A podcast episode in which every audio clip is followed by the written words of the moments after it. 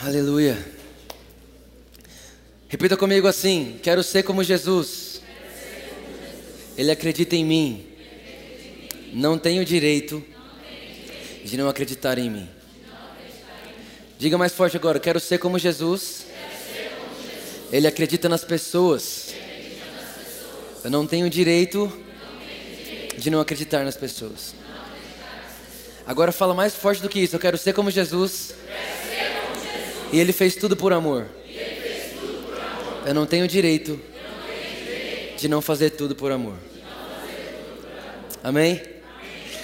Nós estamos hoje no nosso segundo culto do ano, mas é o terceiro culto que nós estamos falando sobre algo que o Espírito Santo colocou no meu coração no final do ano passado. Quando o ano estava terminando, era a primeira vez que eu ia pregar no dia 31 de dezembro, então eu disse: Espírito Santo, o que é que você deseja que eu passe para eles? O que é que você deseja que eles entendam para o início desse novo ano? E o que o Espírito Santo disse para mim foi: Vitor, a igreja precisa entender que ela não precisa esperar um novo ano abençoá-la, é ela que abençoa o novo ano.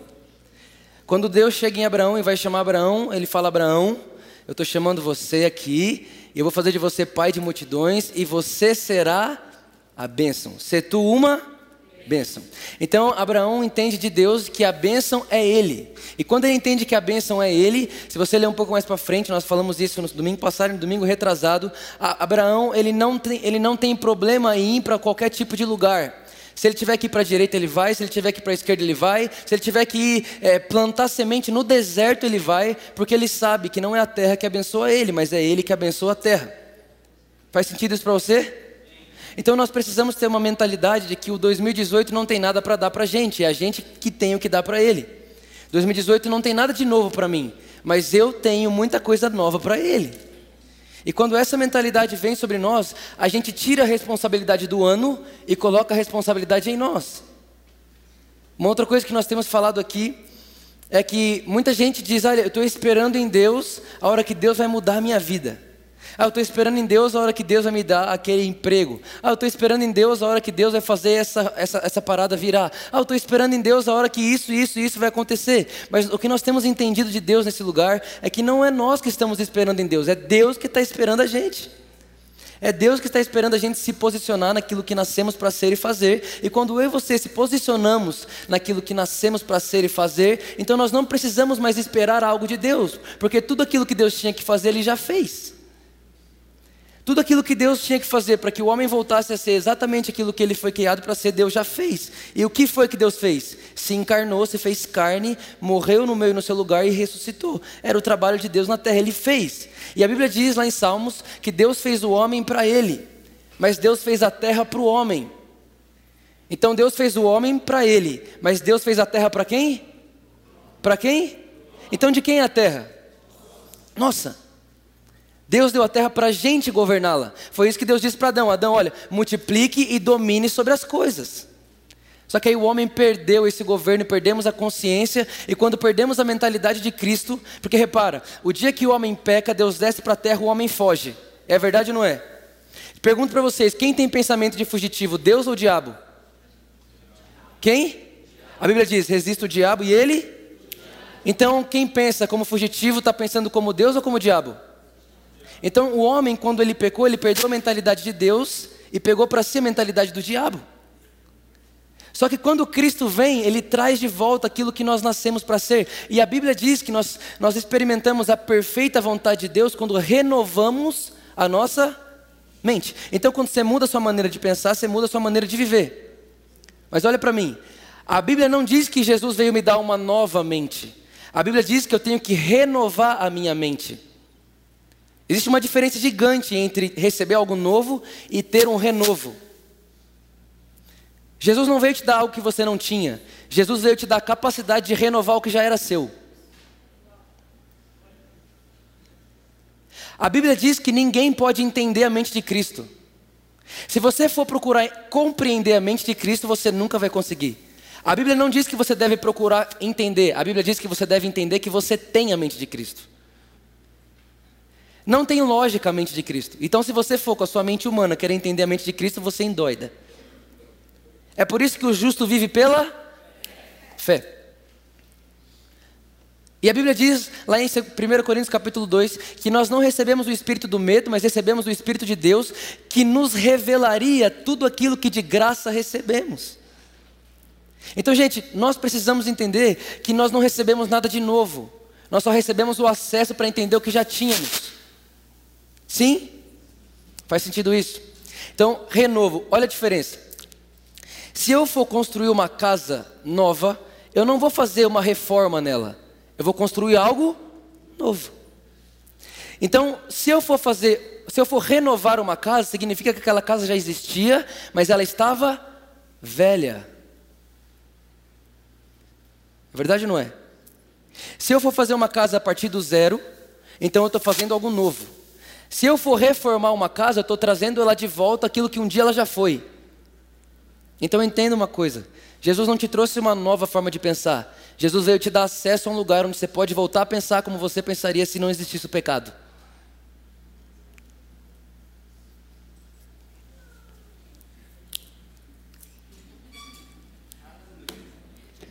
Isso é demais. Então alguém pode. Sabe que a Bíblia diz que a gente, que nós somos embaixadores de Cristo, certo?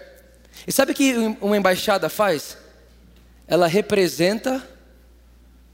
Esses dias atrás eu fui para os Estados Unidos. Eu lembro que antes de ir para lá você tem que fazer o quê? Você tem que ir na embaixada americana.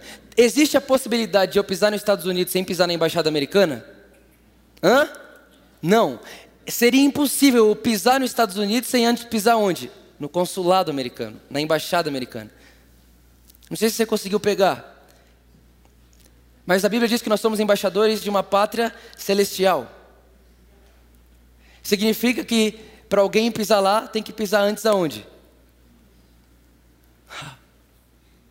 Tem que colar com a gente, cara. Tem que conhecer a igreja de Cristo. A igreja de Cristo é a ponte para a pátria celestial. Ninguém pisa lá sem antes pisar aqui. É isso que uma embaixada faz, ela te dá permissão a chegar lá. Uma outra coisa que uma embaixada faz, ela representa. Ela traz uma representação. Se você entrar na. Uma, isso me falaram antes de eu ir lá. Falou, Vitor, quando você pisa dentro da embaixada americana, as leis da embaixada americana são americanas. Você está dentro do território brasileiro, mas as leis lá que regem aquele espaço é as leis dos Estados Unidos da América. Então, gente, a gente pode até estar tá pisando no Brasil. Mas a nossa cultura, a nossa lei, a nossa forma de pensar e de agir não é brasileira. É ou não é? Agora, o que, que significa alguém que representa? Mais ou menos isso. Quando alguém chegar em você e falar assim: como é que é que a pátria celestial lida com o dinheiro? Aí você fala o quê? Olhe para mim a vida financeira. Se alguém chega em você e fala assim, como é que é que a pátria celestial lida com o relacionamento? Você vai dizer, e vai olhar e vai dizer, vem andar comigo e venha ver os meus. Isso é uma pessoa capacitada com autoridade para representar. É como se você pudesse mostrar algo aqui que é lá.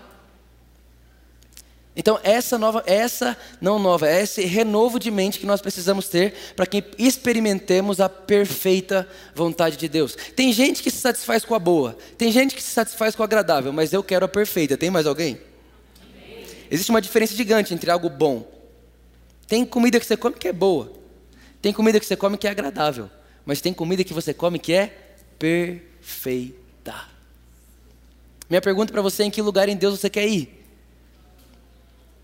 Um lugar onde Deus é bom para você? Um lugar onde Deus é agradável para você? Ou um lugar onde seu relacionamento com Deus é perfeito? Você não põe nem acrescenta nada, não tem mais sal para pôr. Gostou desse, né, tio? Esse exemplo eu peguei.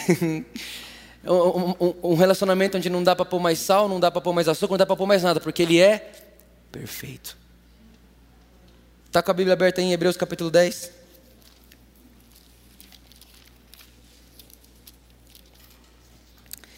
Hebreus, no capítulo 10, no versículo 37. Deixa eu ver se consigo fazer uma coisa aqui. Hebreus, capítulo 10, no versículo 37.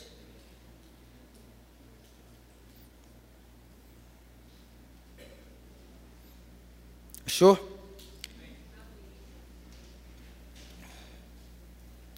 Diz assim, ó, preste muita atenção. Hoje nós vamos falar, nós temos falado sobre Abraão, certo? Então hoje nós vamos falar sobre o que foi que Abraão teve que levou ele a ser quem ele é até hoje, o pai da fé. Hebreus capítulo 10, versículo 37 diz assim: Porque ainda dentro de pouco tempo aquele que vem virá e não tardará. Todavia o meu justo viverá pela pela se retroceder, nele não se compraz a minha alma. Nós, porém, não somos dos que retrocedem para a perdição, somos, entretanto, da fé para a conservação da alma. A Bíblia diz lá em Gênesis capítulo 15 que Abraão creu em Deus e isso lhe foi imputado como justiça. O que levou Abraão a ser tudo que ele é até hoje, o que levou Abraão a viver tudo que ele viveu naquela época em que ele estava vivo, foi a fé de Abraão. Agora, vamos começar do início então. O que é fé? Continua lendo aí, ó. Hebreus capítulo 11, versículo 1. Ora, a fé é a certeza das coisas que se. Então, pera, a fé é a certeza do que eu tenho? Não, a fé é a certeza do que eu espero. A convicção de fatos que não se veem, pois pela fé os antigos obtiveram bom testemunho. Pela fé entendemos que o universo foi formado pela palavra de Deus, de maneira que o visível veio a existir das coisas que não aparecem. Gente, a fé é a certeza de algo que você não vê. Mas não adianta você falar para mim que tem fé em algo que você não vê, se você não vive como se já fosse. Porque se você fala que tem fé em algo que você não vê, mas não vive como se já fosse, então não é uma fé verdadeira. Na verdade, é um otimismo. E, e, Jesus não quer que eu e você sejamos otimistas, ah, vai ficar tudo bem. Não. Jesus quer que a gente seja homens de fé. E o homem de fé é diferente do homem otimista. O otimista espera que tudo fique bem, mas não vive como se tudo estivesse bem. O que vive pela fé pode não estar tudo bem, mas vive como se tudo estivesse bem, porque ele vive pelo que ele não vê, mas espera. Amém? Amém. Esse silêncio todo é porque não dá para entender ou porque está entendendo? A diferença do homem de fé e do homem otimista é essa. O homem de fé não espera ver para viver como se fosse. O homem otimista, ele só, ele só espera, ele tem energias boas. Eu tenho boas energias de que algo bom vai acontecer e a minha vida vai mudar. Mas por que você está falando isso? Isso aí é só uma, uma, uma massagem na minha ferida. A fé não massageia sua ferida, a fé te põe num acesso, a fé te põe num lugar onde você pode viver como se o invisível fosse visível. Vamos lá, gente, tem alguém aí? Tem alguém entendendo o que eu estou falando aqui? Olha para quem está do seu lado e fala: Você tem fé ou otimismo? Nenhum dos dois. Você já viu só? Eu fico muito irritado, de verdade. Quando você vai conversar com algum crente, e você vai conversar com algum crente e você começa a falar sobre o Brasil e tal. Eu viajo muito, toda semana eu estou num lugar diferente, com pessoas diferentes. Então eu estou lá conversando com um pastor ou líder e tal. Esses dias atrás eu estava até com um cara que é um pastor numa igreja lá no sul. E ele até é ex-jogador de futebol, tal, o cara super gente boa. Sabe como que é jogador de futebol? Eles não, gente, eles envelhecem, mas eles continuam crianças, né? E é muito legal isso. Dá para ver o reino de Deus nisso. Eu estava conversando com ele e tal, e ele, nossa, cara, mas pô, tá tão difícil, né? Nossa, parece que o Brasil não vai para frente e tal. E a igreja brasileira parece que se afunda cada vez mais. A gente só quer saber disso, disso. As pessoas só querem saber de boa estrutura e tal. Eu falei, cara, você está morando aonde? Ah, tô morando aqui, pô, no sul. Eu não, não tá aparecendo não. Parece que você tá morando em outro lugar, cara. Você é cidadão da onde? Do Brasil. Eu falei, tá aí. Aí tá o problema. Quando a gente pensa como cidadão brasileiro, só vai piorar. Quando você pensa como cidadão celestial, não tem como melhorar o que já é perfeito. Vitor, mas isso é otimismo demais. Não, isso não é otimismo, isso é fé. Então, cara, para de ter essas conversinhas, é, é, é, sabe? Conversinha nada a ver, que não vai para lugar nenhum, que não constrói nada, que não edifica em nada. A Bíblia diz que é para sair da nossa boca só o que foi edificar a fé mútua. A Bíblia está dizendo o seguinte: não saia da sua boca algo que vai gerar descrença em alguém. Não sai da sua boca algo que vai gerar falta de fé em alguém. Então você já percebeu? Eu passo por isso todo dia. Eu chego e alguém fala, cara, esse ano eu vou emagrecer. Aí alguém chega e me fala, já ouvi isso antes. Vai se danar. Cara, para. Edifica as pessoas com a sua palavra. Você, quem é que concorda que nós somos um com Jesus? Quando Deus fala, Ele cria. Deus disse: haja luz, houve luz. Então por que, que a gente acredita que quando Deus fala, Ele cria e quando a gente fala, nada acontece? Por causa da nossa falta de fé. Aleluia. Sim. Vamos lá. E o texto vai dizer então que pela fé entendemos que o universo foi formado pela palavra de Deus, de maneira que o visível veio a existir antes das coisas aparecerem. Pergunto para você: se eu espero acontecer para agradecer, que diferença tem o eu do descrente?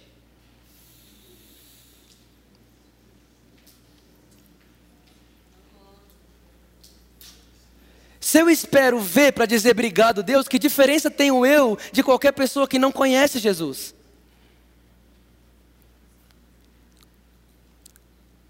Cara, quando você vai fazer uma entrevista de emprego, você não vai pedindo o emprego, você vai agradecendo o emprego.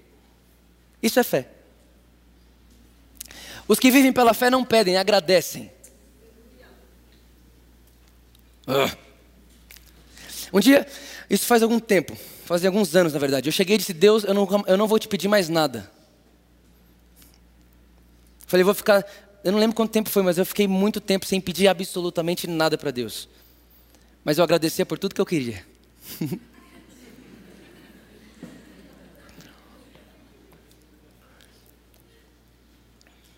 Esses dias atrás agora eu estava com minha família lá em, lá em Ilha Bela e minha mãe viu isso.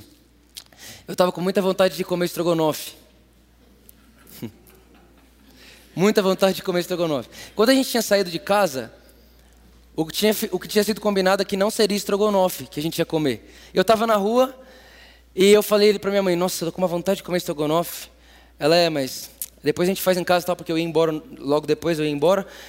E, e na hora eu falei: ah, tá bom. Só que eu parei, olhei e falei: Deus, obrigado pelo estrogonofe que eu vou comer. A hora que a gente chegou na casa, adivinha o que tinha para comer? Minha mãe olhou e falou: Não acredito. Eu não pedi, eu só agradeci. Agora o otimista ia fazer o quê? Tomara que tenha estrogonofe. Tem alguém entendendo o que eu estou falando? Essa aqui vai pegar agora, hein? Para vocês que são casados. Olha só, um menino de 23 anos solteiro falando com vocês. Só pode ser possível pela fé, não é verdade?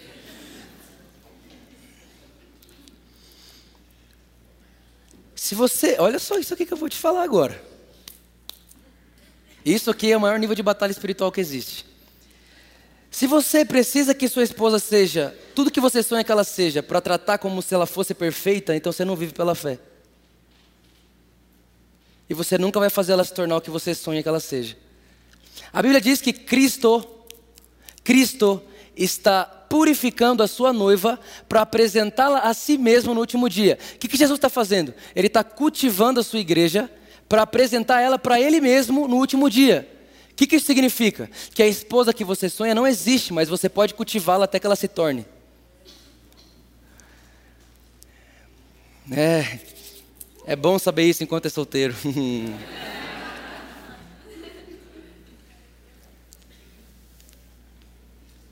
Para você agora que é solteiro como eu, quem é solteiro feliz aí? Levanta a mão. Essa alegria vai acabar um dia. Brincadeira. Olha para cá, olha para cá. Eu olho para cá. Olha para cá.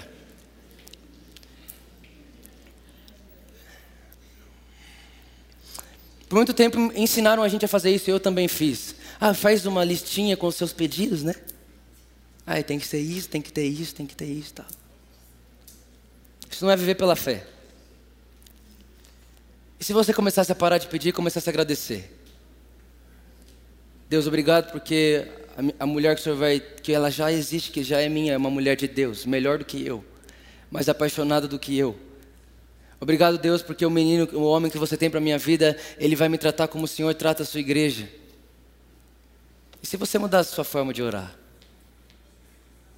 Talvez Deus mude a forma de responder. Porque quando você muda a sua forma de pensar, você muda a sua forma de viver. E a igreja diz: Amém. Vocês estão aí, gente? Então vamos lá. O visível veio do invisível. Então, tudo que é visível, tudo que se vê, veio de algo que não se vê. Certo? Olha o que eu vou te dizer. Se tudo que se vê veio de algo que não se vê, significa que a fé antecipa o que você vai chegar a ver um dia. Hum? A fé é antecipação. A fé te antecipa. A fé te antecipa qualquer tipo de situação. A fé te antecipa o ano que vem. A fé te antecipa a todas as coisas, porque o que aparece aqui no mundo da fé já é. Então você vê no invisível e quando ele chega no visível, você não vê como novidade, você só vê como testificação. Aleluia. Vocês estão comigo aí? Agora vai lá para o versículo 6. De fato, sem fé é impossível. É o que, gente? Fala para quem está do seu lado, é impossível. Agradar a Deus. Porquanto é necessário que aquele que se aproxima de Deus creia que Ele existe e que se torna galardoador dos que o buscam. Vamos lá. Sem fé é impossível. Gente, impossível é impossível. Não dá para agradar a Deus sem fé. Certo? É impossível. Agora, Deus seria muito injusto se ele dissesse que sem fé é impossível agradá-lo, se ele não ensinasse para a gente o caminho para ter a fé. Quando o texto diz sem fé é impossível agradar a Deus, é porque Deus te ensinou a ter fé. Agora, como ele te ensinou a ter fé? Olha o que diz Romanos capítulo 10, versículo 17. A fé vem pelo ouvir e ouvir a palavra de Deus. A fé vem pelo quê? e ouvir a palavra de Deus. Agora o texto de Hebreus 11:6 diz que é impossível agradar a Deus sem fé, porque aquele que dele se aproxima precisa crer que ele existe. Agora, vê, pensa comigo. Tem um monte de gente que crê que Deus existe, que Deus é o Criador, que crê que Deus fez o mar, que crê que Deus fez a areia, que, que crê que Deus fez tudo isso, mas não agrada a Deus. Sim ou não? Sim ou não? Então repara que o que o texto está querendo dizer não é que quem tem fé para crer que Deus existe agrada a Deus. O que o texto está querendo dizer é que você precisa ter fé para crer que Deus está sempre perto. Porque se você tem fé para crer que Deus está sempre perto, então você vai sempre estar se relacionando com Ele. Porque aquele que se aproxima de Deus deve crer que Ele existe. Então repara, é, não é aquele que crê que Deus está no céu e que Deus fez todas as coisas, não, mas é aquele que crê que Deus existe e se aproxima dele. Existe uma diferença gigante entre quem crê que Deus existe e quem crê e se aproxima. Olha para cá, gente, olha para cá. É muito diferente. Você crê que Deus existe não te faz agradá-lo. Você lembra de Elias quando ele está lá na caverna? A Bíblia diz que passa um furacão, Deus estava lá? Não. Tem fogo, Deus estava lá? Não. Aonde Deus estava? Na brisa. Por que na brisa? Porque repara que o furacão ele vê de longe, o fogo ele vê de longe, mas a brisa ele sente perto. Então o que Deus estava querendo dizer? Eu não estou lá longe, eu estou aqui perto. Então é essa fé que agrada a Deus. Agora, o texto continua dizendo, ele fala, e nós precisamos crer que Deus é bom, porque Ele é galardoador daqueles que o buscam. Sabe, a gente não busca Deus pelo presente, mas é inevitável encontrá-lo e receber presentes. É impossível. Eu não vou até o Senhor porque Ele é galardoador. Eu vou até o Senhor porque eu o amo. Mas é impossível eu chegar até Ele e Ele não ter um presente para mim. É verdade ou não é? Agora vamos lá. Então, a fé vem pelo ouvir. e ouvir a palavra de Deus. Agora, tá bom. Gente, eu falei aqui no começo que Abraão teve fé. Agora eu pergunto para você. Automaticamente, quando alguém pensa em, ah, é, a fé vem pelo ouvir, ouvir a palavra de Deus, automaticamente alguém pensa em pregação. Então, ah, a fé vem pelo ouvir e ouvir boas pregações. Ah, a fé vem pelo ouvir e ouvir boas mensagens na internet. Então, vou fazer o seguinte: vou sair daqui hoje e vou ouvir uma mensagem por dia, porque a fé vai vir por isso. Ah, a fé deve vir pelo ler as Escrituras. Pergunto para você: Abraão tinha isso na mão? E por que ele teve fé?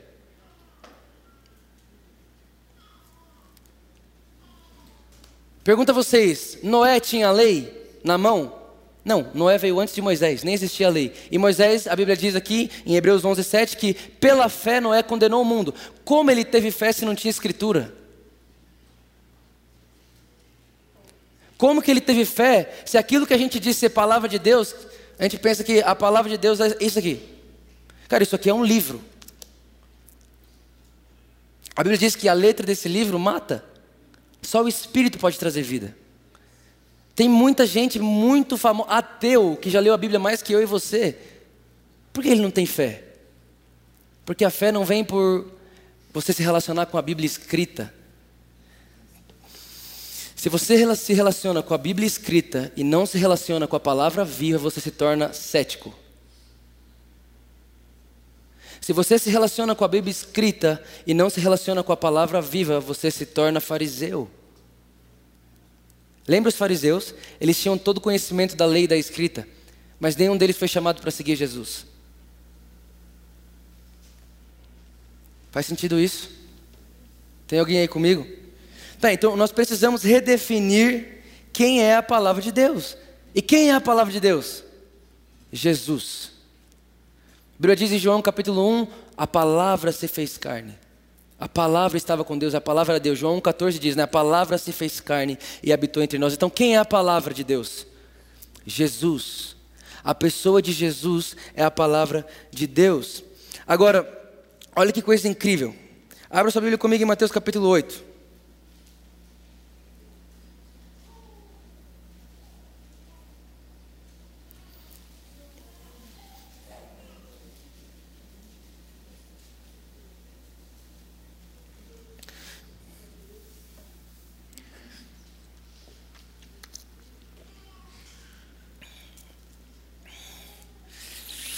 Mateus capítulo 8, a partir do versículo 5. Antes disso, olha aqui para mim rapidinho. É, acho que dois dias atrás, mais ou menos, quinta-feira, não, sexta-feira de manhã, eu voltei de Curitiba e eu fui pegar um Uber para voltar para minha casa. Quando eu entrei no Uber, eu, estava eu tava até com o Rico e eu disse para ele, cara, eu só não queria pegar um Uber falante, né? Porque eu estava muito cansado, a gente estava sem dormir varadaço. Eu falei, cara, eu queria entrar no Uber. Sabe o que é aqueles Uber chato? Então, tipo, se é chato, então eu durmo no seu carro, sabe? Quando eu entrei no Uber, eu sempre sento na frente. Sentei na frente, a hora que eu olho na minha frente, o que, que tem lá? Uma Bíblia. Eu falei, hum, é irmão, né?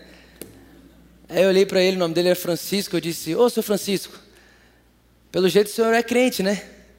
Ele, rapaz, sou é apaixonado por Jesus. Já tomei uma na face, né? Começamos a conversar, gente. Na verdade, de lá, do aeroporto de Congonhas até a minha casa, eu não falei um A, só ele falou. Ele é, é um Uber, ele já tem sete netos, já é um pouco mais velho, e ele me abençoou tanto. Ele olhou para mim e começou a dizer para mim assim: Cara, se você tira Jesus de mim, eu não sei viver mais. Ele começou a falar um monte de coisas, coisas lindas para mim, coisas incríveis. Ele disse assim para mim: Eu não aceito que alguém ame mais, mais a Deus do que eu no lugar onde eu estou.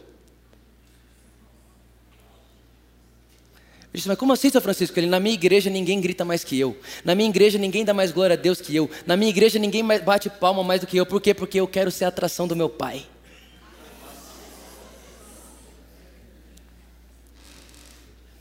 E eu assim, e a gente acha que está vivendo algo novo. E talvez se ele entra aqui, porque ele usa terno e gravata, alguém olhar e falar, hum, religioso. E eu olhando assim para ele, né? Falei, gente, esse cara está pregando para mim. Quase que eu convidei ele para pregar aqui hoje. Teve uma hora que ele olhou para mim e falou assim: E eu vou te falar uma coisa, viu, meu irmão? Eu nunca li a Bíblia inteira.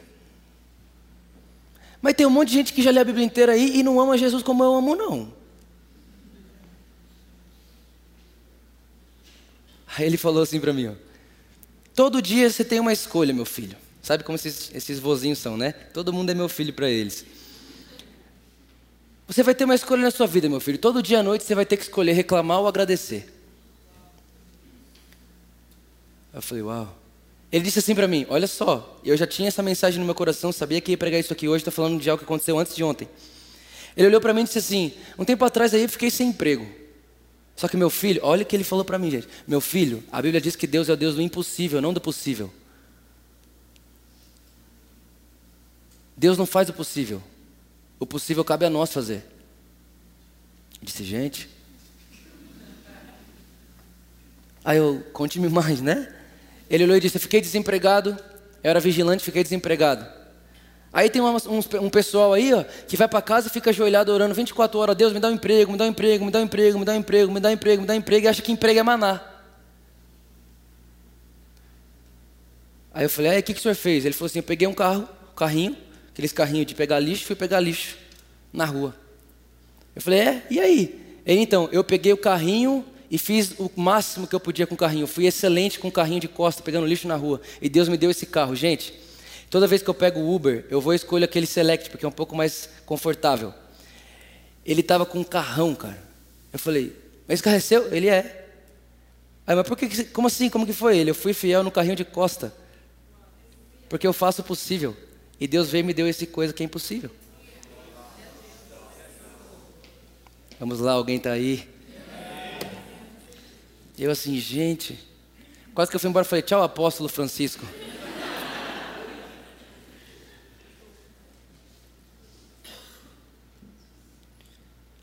Na hora que ele me, na hora que ele me deixou na minha casa, eu estava subindo a escada do meu prédio assim, dei tchau para ele, peguei o número dele e falei, cara, a partir de hoje você é meu motorista oficial. você vai me levar toda vez que eu for e eu precisar de Uber, eu vou chamar o senhor. E rapaz, vai ser uma honra para mim. Mal sabia ele que a honra é minha. E aí ele, eu estava subindo a escada, gente, ele deu um grito, oh glória!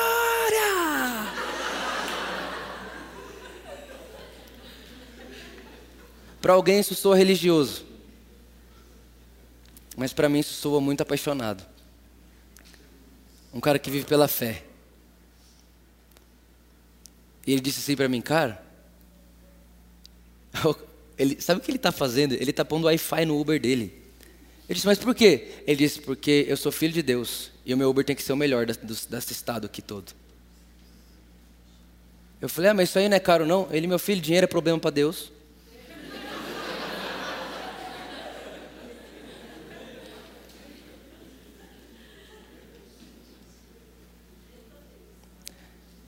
A corrida deu 40 reais. E eu já conversei aqui com vocês que uma coisa que eu me planejo a fazer todo dia é ofertar todo dia. Todo dia eu arrumo alguém para ofertar de alguma forma. Eu não podia perder a chance de ofertar na vida dele. Então eu dei 100 reais para ele, só que quando eu peguei os 100 reais, quando eu peguei os 100 reais na minha mão, eu disse, eu vou dar esses 100 reais para ele. E ele vai falar para mim que vai ficar com os 40 e os outros 60 vai dar na igreja. A hora que eu dei para ele assim, aí ele, peraí, vou pegar seu troco. Eu falei, não, tá certo. Ele, rapaz, Deu quanta corrida? 40. Vou pregar 40 e os outros 60 vou na igreja hoje à noite, vou lá, vou colocar no gasofilaço e vou falar, Senhor, foi o Vitor que te mandou.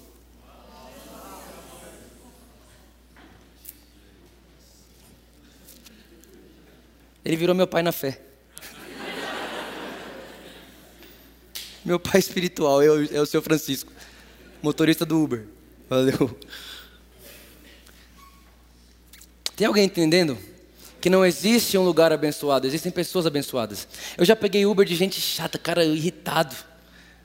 E, e quando você vai descobrir, é desviado. A alegria não está nas coisas, a alegria é uma pessoa. Se chama Jesus, né? Quem tem Jesus tem tudo, quem tem Jesus tem a vida, quem tem Jesus tem comida e bebida, pão e vinho, quem tem Jesus tem luz, quem tem Jesus tem verdade, quem tem Jesus tem vida, quem tem Jesus tem salvação, tem perdão, tem restauração, nada é impossível para quem tem Jesus.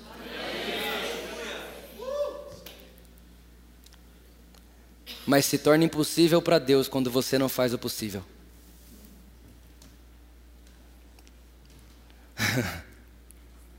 Essa heresia é boa, né? Meu Deus, o Vitor falou que tem coisa que é impossível para Deus. Uhum. Fica impossível para Deus fazer na sua vida quando você não faz o possível. Deus escolheu ter duas árvores no jardim para que o homem escolhesse o que ele fosse comer. Ele poderia ter dito para a gente assim: olha, você só vai ter acesso ao amor. E quem concorda comigo que o amor é a melhor opção? Significa que se Deus tivesse dito você só vai ter acesso ao amor, ele teria dado o melhor para a gente. Mas Deus pagou o preço e Deus, ele disse assim: olha, eu estou disposto a pagar o preço para ter relacionamento com o homem. E não existe relacionamento sem escolha. Você tem uma escolha, cara. Mas eu te garanto que se você escolheu fazer o possível, existe um Deus que faz o que é impossível. Glória a Deus pelo seu Francisco. Mateus capítulo 8, versículo 5.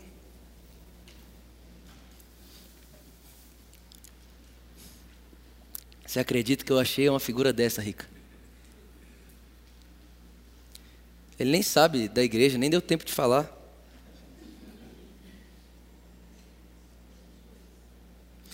Mateus capítulo 8, versículo 5.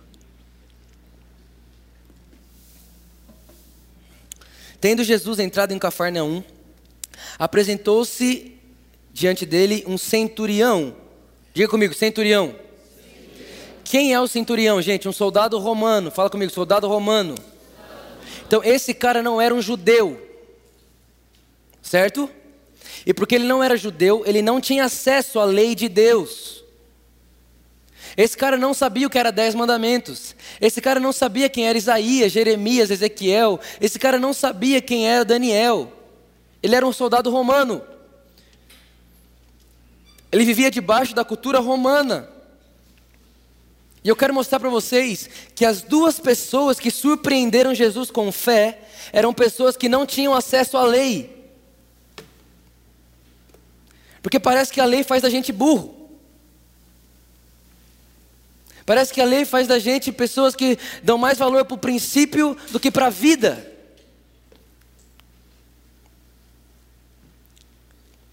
Olha só, continua. Centurião implorando: Senhor, o meu criado já em casa de cama, paralítico, sofrendo horrivelmente. Jesus lhe disse: Eu irei curá-lo. Mas o centurião respondeu: Senhor, não sou digno de que entres em minha casa, mas apenas manda com uma palavra e o meu rapaz será curado. Pois também eu sou homem sujeito à autoridade. Tenho soldados às minhas ordens e digo a esse vai, ele vai, a outro vem, ele vem, e ao meu servo faz isso e ele faz. Ouvindo isso, Jesus surpreendeu-se e disse: Em verdade vos afirmo que nem em Israel achei fé como essa. Gente, Jesus está dizendo assim: olha, a primeira pessoa que me surpreendeu com fé foi alguém que nunca teve acesso à lei de Deus. Sabe qual é o momento onde a gente surpreende Deus com a nossa fé? Quando a gente tira a opção de viver debaixo de uma lei. Quando a gente tira a opção de viver debaixo, ah, eu, eu, eu sei todos os princípios bíblicos, mas me mostra a vida de Cristo, não sei te mostrar.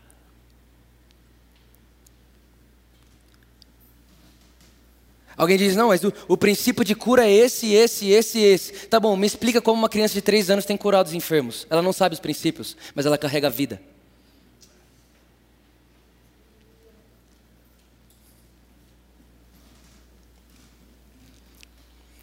Estão comigo? Faz sentido isso para você? E aí você vai saber que Jesus foi lá e curou ela. Agora vai comigo em Mateus capítulo 15.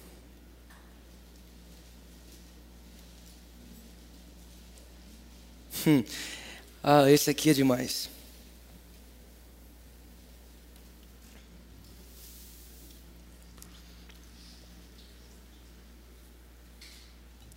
Mateus capítulo 15, a partir do versículo 21. Partindo Jesus dali, retirou-se para os lados de Tiro e Sidom. E eis que uma mulher cananeia, fala comigo, cananeia.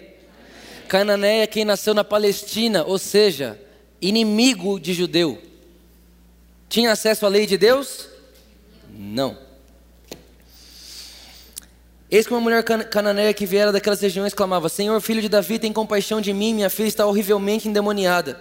Ele, porém, não lhe respondeu palavra, e os seus discípulos, aproximando-se, rogaram-lhe: Despede-a, pois vem clamando atrás de nós. Você imagina uma mulher atrás, os discípulos caminhando de um lugar para o outro, e aquela mulher atrás: Filho de Davi, tem compaixão de mim, filho de Davi. Os discípulos: Jesus, encheu o saco, manda ele embora. Fala que você não vai fazer nada.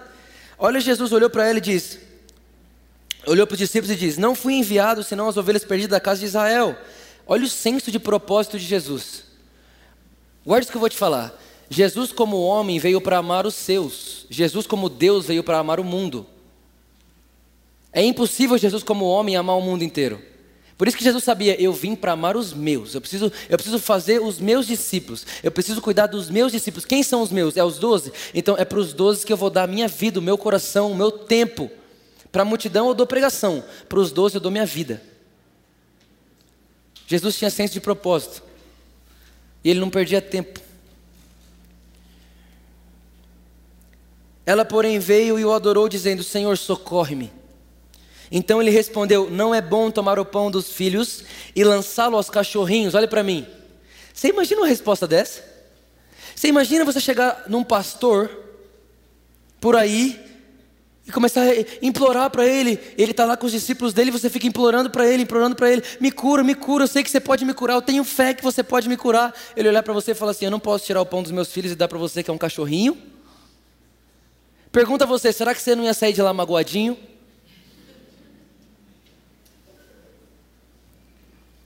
Será que você não ia sair de lá magoadinha? Mas será que a gente não sairia lá de, lá magoadinho porque a gente tem muito princípio bíblico, não?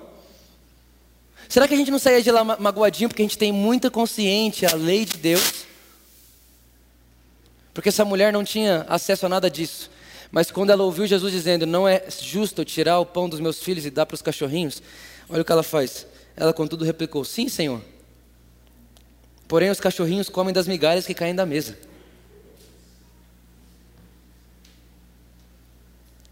Então Jesus lhe disse: Ó oh, mulher, grande é a tua fé. Pergunto para vocês: como que grande é a tua fé se a Bíblia diz que a fé vem pelo ouvir a palavra de Deus? Como que essa mulher cananeia tinha uma grande fé se ela não tinha nem acesso às Escrituras, que é o que a gente diz ser palavra de Deus? Gente, não estou menosprezando, amém? ok? Eu amo isso aqui, passo tempo com isso aqui todos os dias da minha vida, isso aqui em todo o meu coração. Mas entenda o que eu estou dizendo: que a leitura sem a vida, que a leitura sem o Espírito, que conhecer a Bíblia escrita e não conhecer a palavra viva, não muda nada.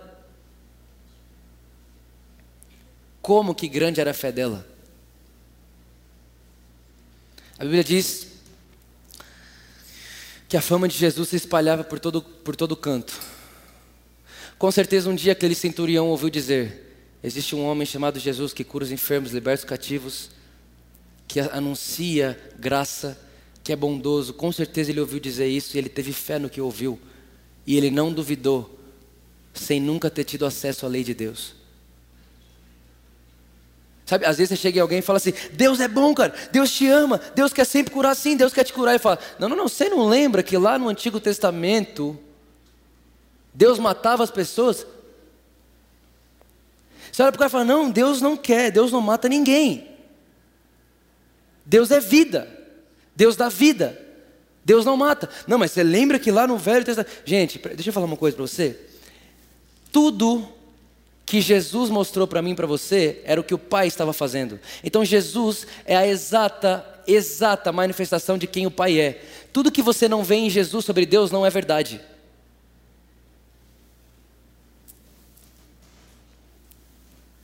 Jesus veio o tempo inteiro mostrar de um pai que é bom, um pai que cura, um pai que restaura, um pai que abraça a prostituta, um pai que, é, que ama o publicano, um pai que ama todo mundo.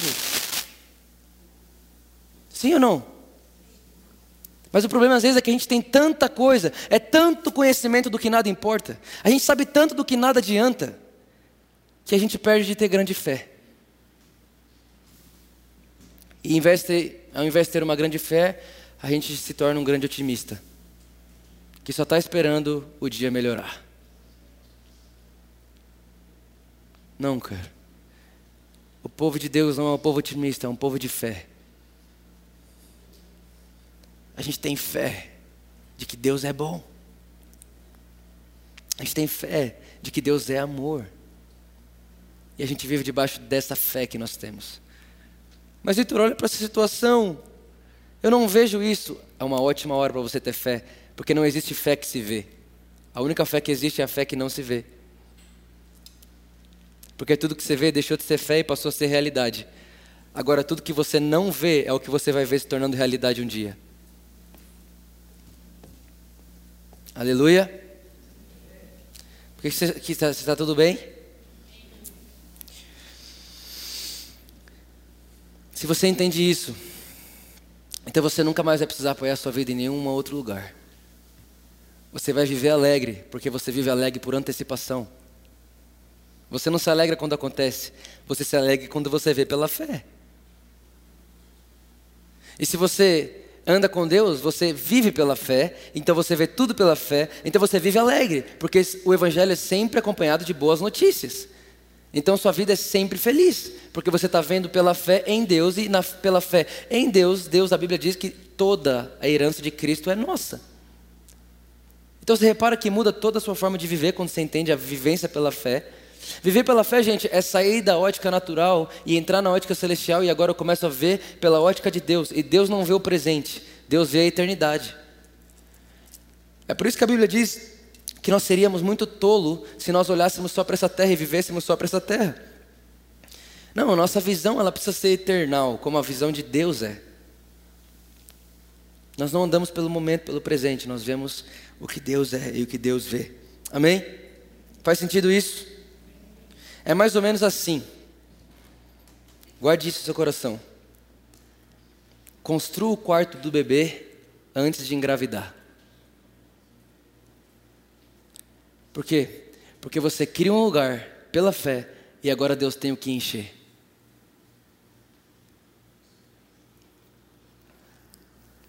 Amém? Existe uma história que talvez você já ouviu é, um soldado, ele era muito, muito, muito criticado porque ele era cristão. E o pessoal zoava muito ele, caçoava muito dele porque ele era cristão. E aí um dia o chefe dele, querendo fazer ele passar vergonha, chamou ele na frente de todo mundo e ele não sabia dirigir. Esse cara não sabia dirigir, esse soldado não, não, ele, não, ele não sabia dirigir, pilotar. E o chefe dele lá, o soldado Mor lá, o capitão, chamou ele e disse: Está vendo aquele carro ali? Você vai precisar pegar aquele carro e você vai precisar dar a volta nesse, em todo esse, esse quarteirão e voltar aqui. Ele estava fazendo aquilo para caçoar dele. E enquanto ele dizia isso, no final ele disse: Vai lá e pede para o seu Deus te ajudar. O soldado foi até o carro, ligou o carro, deu a volta inteira no quarteirão, voltou, parou o carro, desceu do carro. Quando ele desceu do carro, todo mundo do quartel disse: Nós queremos o seu Deus. Ele, mas por quê? O que aconteceu? Aí o capitão foi, abriu o capô do carro e não tinha motor.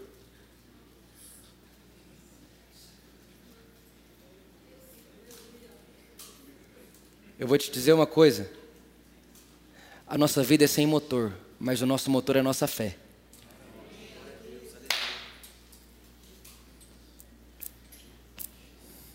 Se você tem fé, você faz o que não sabe, chega onde não pode e vê o que ninguém vê.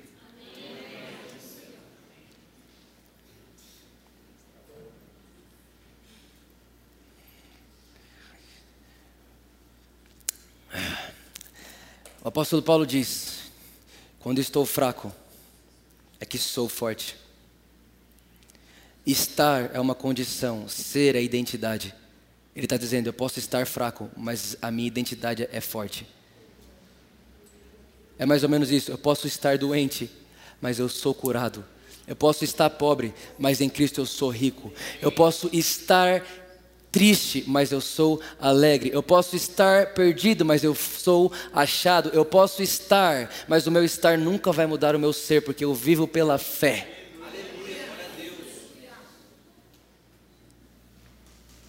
Eu não vivo pelo que eu vejo, eu não vivo pelo que eu sinto, eu vivo pelo que eu sei. E o que eu sei é que meu Deus é bom, que Ele é amor, que Ele tem um futuro de paz para mim, que Ele preparou uma casa para mim morar e que mais, Ele sonha em fazer de mim a minha melhor versão. Deus quer que você seja a sua melhor versão mais do que você quer se torná-la. Você precisa entender que você nunca vai querer mais que Deus. Você precisa entender que você nunca vai amar mais que Deus. Aleluia. Deus é bom. Deus é amoroso. Deus é a luz da nossa vida. Sabe, eu sinto que alguém entrou aqui pensando, eu acho que minha vida nunca mais vai mudar de, eu não consigo mudar de vida, como eu faço para mudar de vida? Sabe, Deus disse algo a Abraão, mas Abraão só teve sua vida transformada porque ele teve fé.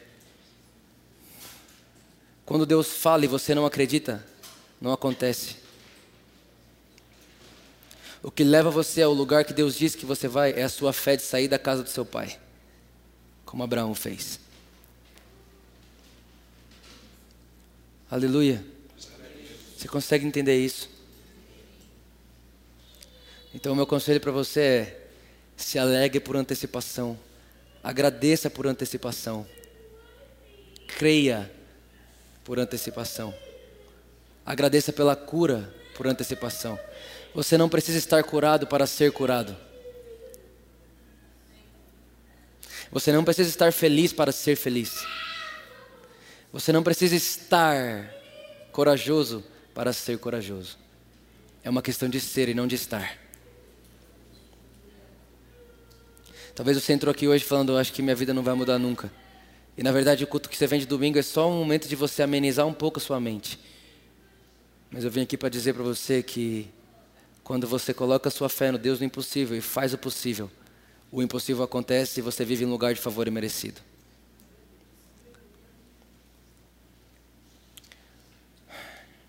Aleluia. Nunca se esqueça disso. Jesus disse que se eu tiver uma fé um tamanho de um grão de mostarda, eu posso mover montanhas.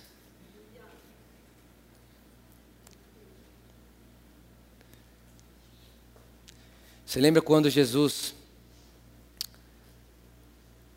ele está dentro de um barco? Eu vou terminar com isso. Ele está dormindo e todos os discípulos estão acordados e está acontecendo uma tempestade. Vocês lembram disso? Sim ou não? Sim. Está todo mundo desesperado. E Jesus está dormindo. Aí o que acontece? Os discípulos vão até Jesus Jesus, Jesus, Jesus, Jesus, a gente vai morrer. Jesus olha para eles e fala: Cadê a fé de vocês? O que Jesus faz? Levanta, vai até a ponta do barco e fala: Tempestade, aquieta-te. O que, que aconteceu ali naquele momento? Esses dias atrás eu estava lendo esse texto. O Espírito Santo me mostrou algo absurdo. E ele disse assim para mim: Vitor, quando você tem coragem de descansar no meio de uma tempestade, essa tempestade que você tem coragem de dormir nela, é a tempestade que você vai ter autoridade para mandar parar. Se você não consegue dormir e descansar no Senhor no meio da tempestade, é porque lhe falta fé. E quando lhe falta fé, então lhe falta autoridade para mandar parar.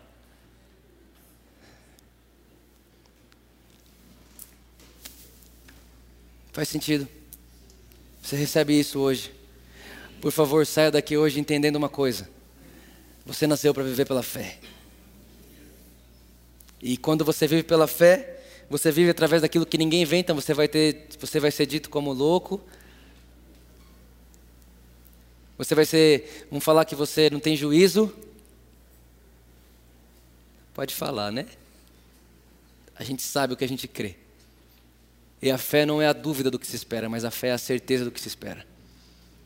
Então, se seu filho está longe do Senhor e você está orando lá pedindo para Deus que ele volte, faz o seguinte: agradece que ele já voltou. Ah, mas eu não estou vendo. É uma ótima hora. Sabe, uma das, uma das perguntas que eu mais respondo em todas essas viagens é: Vitor, eu tento me aproximar de Jesus, mas eu nunca sinto nada. Eu nunca sinto, eu nunca chorei, eu nunca me arrepio. Tá todo mundo lá de mordida, todo mundo lá, e eu tô lá. Você está assim porque você quer. Porque se você tivesse fé, eu não senti Deus hoje no louvor, mas eu não precisava, porque eu não vivo pelo que eu sinto, eu vivo pelo que eu creio. Deus está aqui e porque Ele está aqui, Está aqui minhas mãos levantadas para você. Deus está aqui, então está aqui meu balanço para você. Deus está aqui, então está aqui o meu choro para você. Deus está aqui, então está aqui a minha força para você. Deus está aqui, então está aqui a minha voz para você. Deus está aqui, então está aqui a minha vida para você. Mas eu não estou sentindo, mas eu sei. Eu não vivo pelo que eu sinto, eu não vivo pelo que eu vejo, eu não vivo pelo, me, pelo que me contam. Eu vivo pela fé. E a fé é a certeza do que não se vê e a convicção do que se espera. Deus está aqui. Então não fique aqui como se Deus não estivesse. Ah, ah, eu já teve vez, uma vez eu fiquei três meses tendo intimidade com Jesus no meu quarto secreto todo dia sem sentir nada. E cada vez que eu ia para lá eu dizia, Deus, obrigado. Obrigado porque hoje eu não te senti. Porque quando eu sinto é mais fácil eu ficar. Agora quando eu não sinto e permaneço, aí eu estou fortalecendo a minha fé. E eu quero crescer em fé. É muito fácil, é, entra no quarto e, e, e levita e fica lá todo dia. Claro, mó legal levitar. Agora eu quero ver entrar no quarto e ficar lá horas sem sentir nada. Aí é quem vive pela fé. E perguntaram para mim, então, Vitor, como que eu faço quando eu não sinto nada? Eu disse, você entra no seu quarto para fazer Deus feliz ou para ficar feliz? Para fazer Deus feliz. É? Então, se é para fazer Deus feliz, eu vou te dizer uma coisa: Deus fica mais feliz quando você entra sem sentido que quando você sente e fica. Porque você, quando, quando você entra sem sentir e permanece não sentindo, mas mesmo assim continua lá, é porque você está aprendendo a viver pela fé. Eu aprendi uma coisa de um grande mentor da minha vida pessoal. Ele disse o seguinte: ele disse para mim, Vitor, existe uma diferença de fé e caráter de fé. Quem aqui já, te, já orou por uma coisa aconteceu no mesmo dia? Levanta a mão. Você orou pelo enfermo e ele foi curado. Incrível, maravilhoso. E quando você ora e ele não é curado? Aquilo te gera desfé ou aquilo te gera caráter de fé? Depende. Depende do que? Do seu próximo passo. Você vai saber se aquela oração não respondida te gera fé ou desfé, se na próxima vez que você vê aquela coisa de novo, você vai ter coragem para ir lá, ou você agora vai falar, da outra vez não deu, não vou de novo. Então você percebe se você está crescendo em caráter de fé ou crescendo em desfé no seu próximo passo, quando você tem uma oração não respondida. Gente, crie esse hábito. Eu estava conversando com o Rica nessa viagem e eu disse para ele que eu estou estabelecendo algumas práticas na minha vida. Porque toda prática vira um hábito. E todo hábito vira uma cultura. Alguém disse para mim, Vitor, eu não tenho o hábito de ficar no quarto com Jesus. É claro que não, você nunca teve uma prática. Comece a praticar, que aquilo vai se tornar um hábito e de repente se torna cultura. Quando você pratica se torna um hábito, um hábito, isso abençoa você. Mas quando aquilo que você vive se torna uma cultura, abençoa o mundo à sua volta. Amém? Você nasceu para isso. Você não é menos do que isso. E não existe alguém que possa ter um lugar de maior fé em Deus. Existem pessoas que entenderam que a fé vem pelo ouvir a palavra de Deus e a palavra é Cristo. Conhecer a Cristo é o que eleva a minha fé. Fique de pé no seu lugar, vamos orar.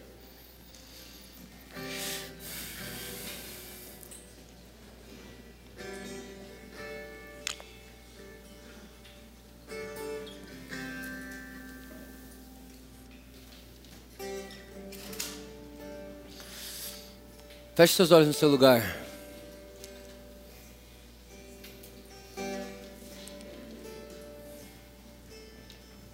Eu queria que agora você fizesse um exame de si mesmo. A Bíblia diz: examine-se, pois, o homem a si mesmo.